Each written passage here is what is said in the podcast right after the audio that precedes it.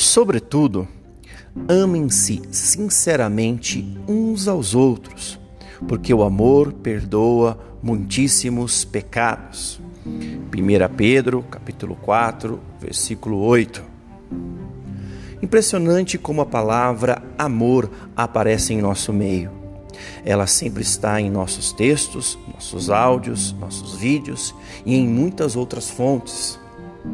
Ela é usada como justificativa para muitas situações: casamentos, ajudas, declarações, atitudes. Às vezes, usada até mesmo para justificar ações absurdas, como ciúmes exagerado e agressões físicas. Isso nos mostra que nós ainda não conseguimos experimentar a verdadeira essência do amor.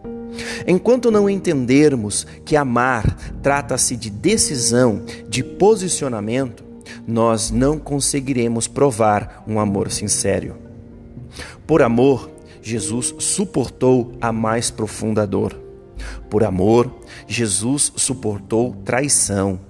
Por amor, Jesus suportou acusações e assumiu uma culpa que não era dele.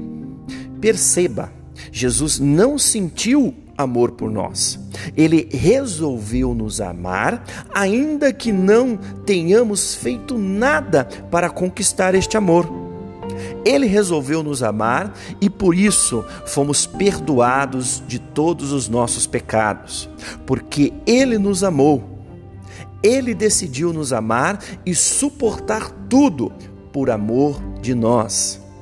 Que nós possamos decidir colocar este amor em prática através daquele que primeiro nos amou.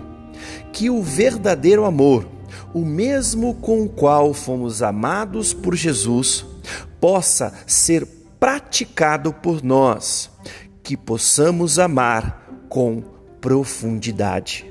Deus abençoe.